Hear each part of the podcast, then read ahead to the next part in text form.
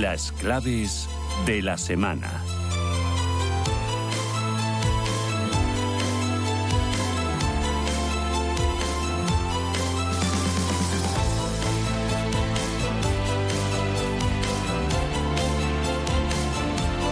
Y las claves cada semana nos llegan eh, con eh, Pablo Gil. Pablo, ¿qué tal? Muy buenos días, bienvenido. ¿Qué tal, Susana? ¿Cómo estás? Que es eh, analista jefe de XTV España y de Latinoamérica. Oye, ¿cómo has visto los mercados esta semana? Bueno, yo creo que empezamos con mucha alegría eh, hasta que empiezan a hablar los, los, consejeros de los bancos centrales. ¿no? Hay una dicotomía entre lo que el mercado cotiza y, y por otro lado, lo que realmente eh, parece que van a hacer en cada reunión. Mm, lo dices por uno y otro lado, por lo que hemos escuchado de la Reserva Federal de Estados Unidos, algunos miembros de, eh, no sé, recuerdo esta semana, el, el, el, gobernador de, de, San Luis eh, y también por Banco Central Europeo. Sí, eh, realmente el, el, comentario que hizo Christine Lagarde en Davos fue muy en línea con lo que había dicho anteriormente. Salieron las actas del, Banco Central Europeo y volvimos a ver que había una gran discusión en diciembre sobre subir 0,75 a 0,50. Finalmente hicieron 0,50 y tal vez eso explica el por qué en la comparecencia Christine Lagarde insistió mucho en y la siguiente será de 0,50 y la próxima probablemente también, también sea de 0,50. Es decir, no quieren dar la sensación de esto se está acabando porque el mercado se, se, crece muy rápido y cotiza no solamente que se acaban las subidas, sino que comienzan a bajarlos, ¿no? bajar los tipos. Y es algo que no quieren porque va en contra de anclar las expectativas de inflación en niveles altos. Por tanto, el mensaje del BCE sigue siendo duro. El mensaje de, en Estados Unidos se debate mucho si van a reducir eh, el ritmo de subidas de 0,50 a 0,25, pero yo creo que para cuando se produzca la reunión el 31 de enero y el 1 de febrero, que son dos días, eh, el mensaje va a ser el mismo, ¿no? Quedan subidas por delante, eh, la evolución de la inflación está siendo buena, pero todavía está en cotas muy elevadas y no vamos a plantearnos recortar tasas de interés a lo largo de 2023. Uh -huh. Si ese fuese el mensaje, eh, el mercado se va a encontrar con que está cotizando una realidad que no es la que pretenden plasmar con sus actos los bancos centrales y eso suele llevar a, a correcciones uh -huh. bursátiles. Uh -huh. eh, quiero que escuchas a, a, a, la presidenta del Banco Central Europeo en el día de ayer en Davos. On inflation, en cuanto a la inflación, tenemos eh, cifras demasiado altas. Sé que muchos periodistas hicieron un gran alboroto sobre el hecho de que las cifras principales habían bajado recientemente, pero nosotros miramos toda la composición de la inflación, desde la general hasta la subyacente, pasando por la fija, y se mire como se mire, la inflación es demasiado alta. Eh, ¿Esperamos entonces 75 puntos básicos? No, yo creo que van a subir 0,50. Eh, si ya bajaron a 0,50 en diciembre, sería un mensaje muy duro volver a incrementar la tasa de, encarecimiento del dinero por encima de la última cota. Lo que es probable es que suban 0,50 y de alguna manera manden un mensaje de que la siguiente subida está garantizada y que es más probable que sea otra vez 0,50 que no 0,25. Yo creo que con ese mensaje eh, el, el, mercado se lo va a tomar mal. Eh, sería sería una sensación de decir, estamos todavía muy lejos de empezar a cotizar relajación monetaria, que es lo que le gusta al inversor. Uh -huh. eh, eh, este, estas expectativas de un Banco Central Europeo más agresivo es lo que está impulsando al euro, ¿verdad?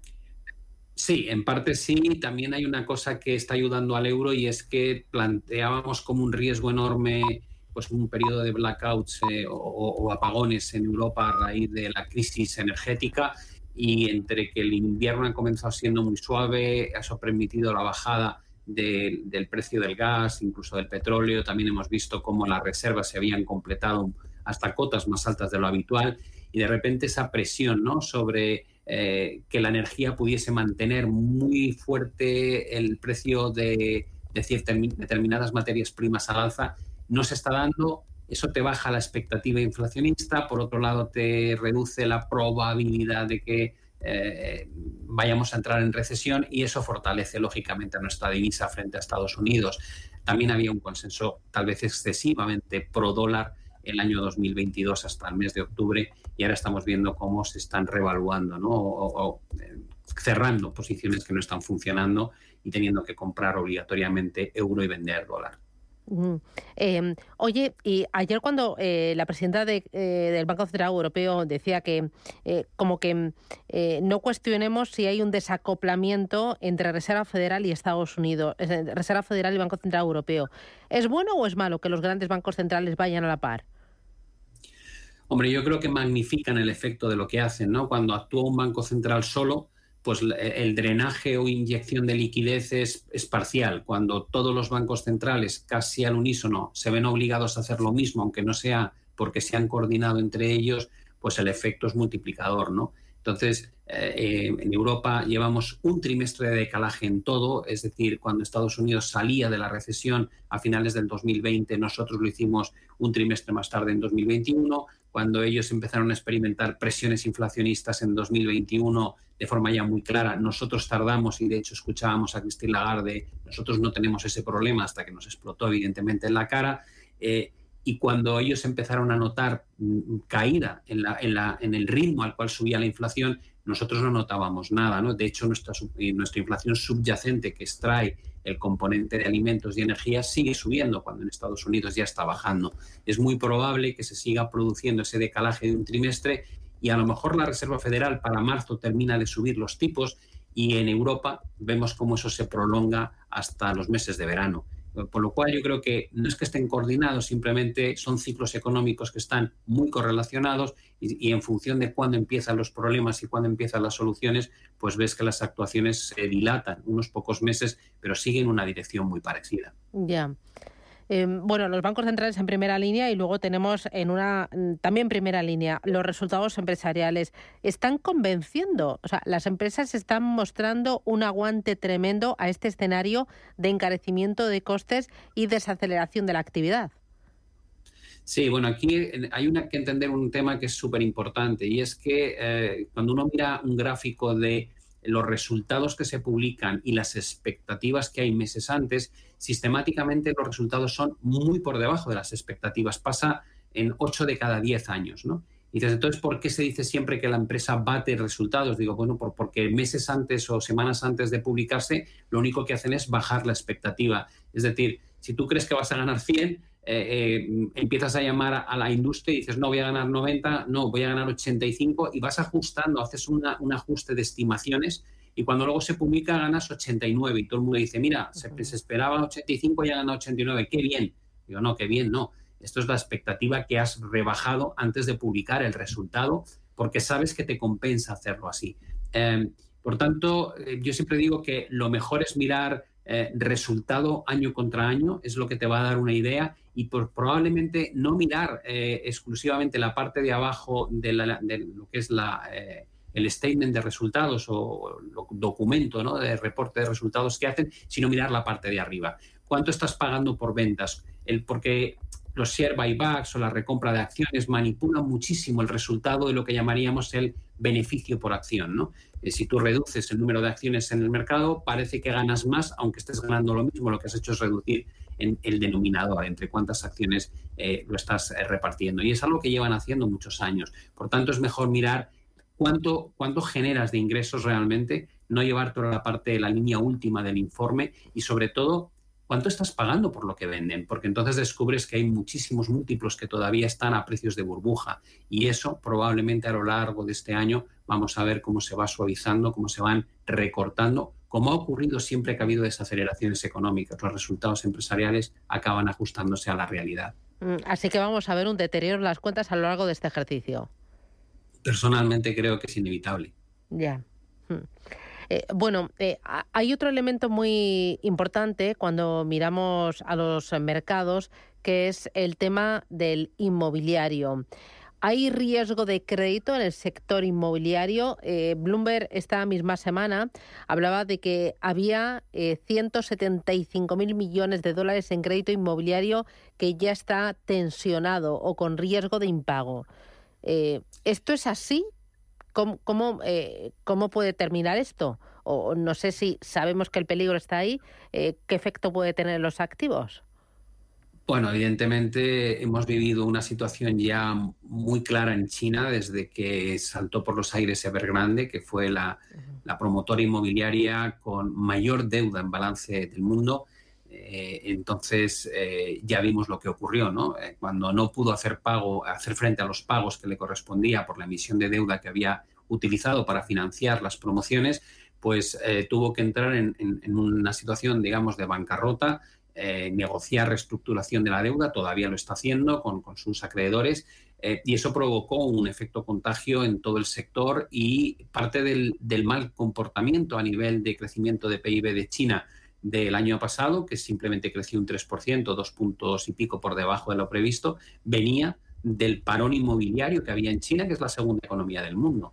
Eh, ahora la pregunta es, ¿estamos viendo los primeros coletazos de algo similar en el resto del planeta? Es decir, eh, hemos subido las tasas de interés por ejemplo, en Estados Unidos hemos duplicado el coste hipotecario a 30 años eh, en tan solo nueve meses. Eh, es brutal, ¿no? ¿Qué efecto va a tener eh, para aquellos promotores que estaban muy endeudados o aquellos que están en un negocio donde de repente la demanda empieza a enfriarse?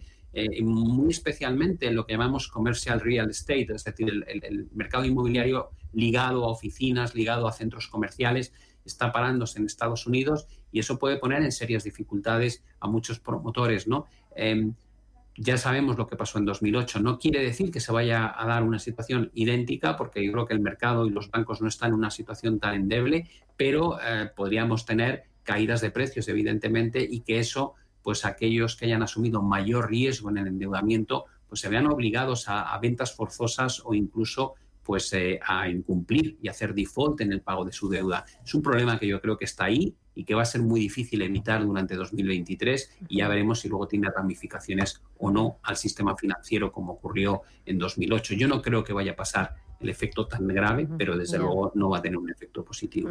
Oye, eh, dos cositas más. Uno, el, arranque de los mercados tan fuerte en este mes de enero, eh, justificado, excesivo.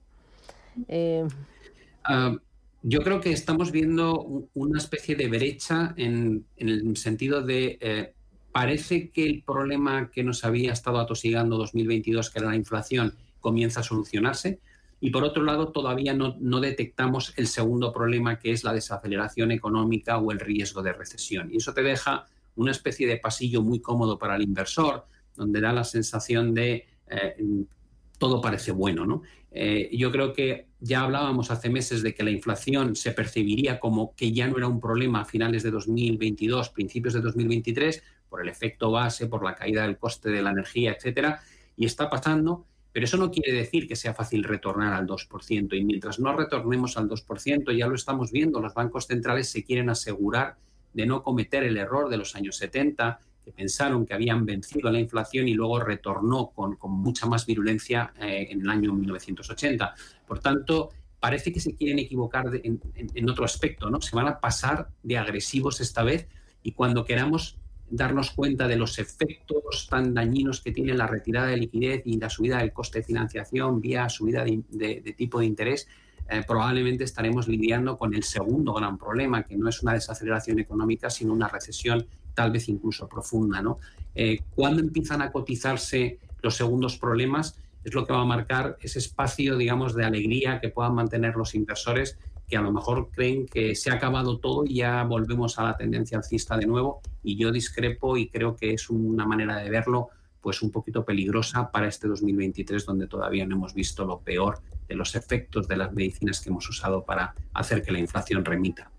Oye, para terminar, Pablo, la próxima semana, em, creo que es el día 24, martes, si no me equivoco, vas a presentar ante los medios em, tus claves y tu, visión del mercado. ¿Alguna pinceladita, algo que me puedas ir adelantando?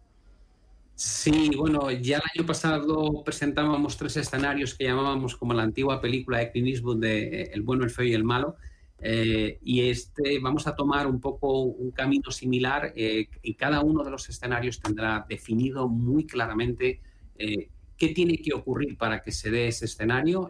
también nos posicionaremos de los tres en cuál nos parece el más probable y por supuesto desvelaremos cómo habría que posicionarse desde el punto de vista del inversor, qué tipo de activos habría que tener en cartera para navegar pues, eh, la situación de la mejor manera posible. ¿no? Eh, va a depender de seis catalizadores, ¿no? va a depender de la evolución de la inflación, de la evolución del, crecimiento económico, del mercado de crédito, de los riesgos geopolíticos. y bueno, no quiero desvelar mucho más, pero tocaremos todos esos temas, explicaremos dónde lo vemos nosotros y luego ya veremos si a finales de este año hemos acertado o no. Bueno, tenemos todo el año para ir eh, viendo cómo actúan los mercados y qué va pasando. Pues Pablo Gil, desde XTV, un auténtico placer contar contigo para tener este balance de la semana y asomarnos al futuro más cercano y para sentar las bases de la educación financiera y del entendimiento de, de las bolsas. Gracias, cuídate y que tengas buen fin de semana. Hasta pronto. Muchas gracias igualmente, Susana.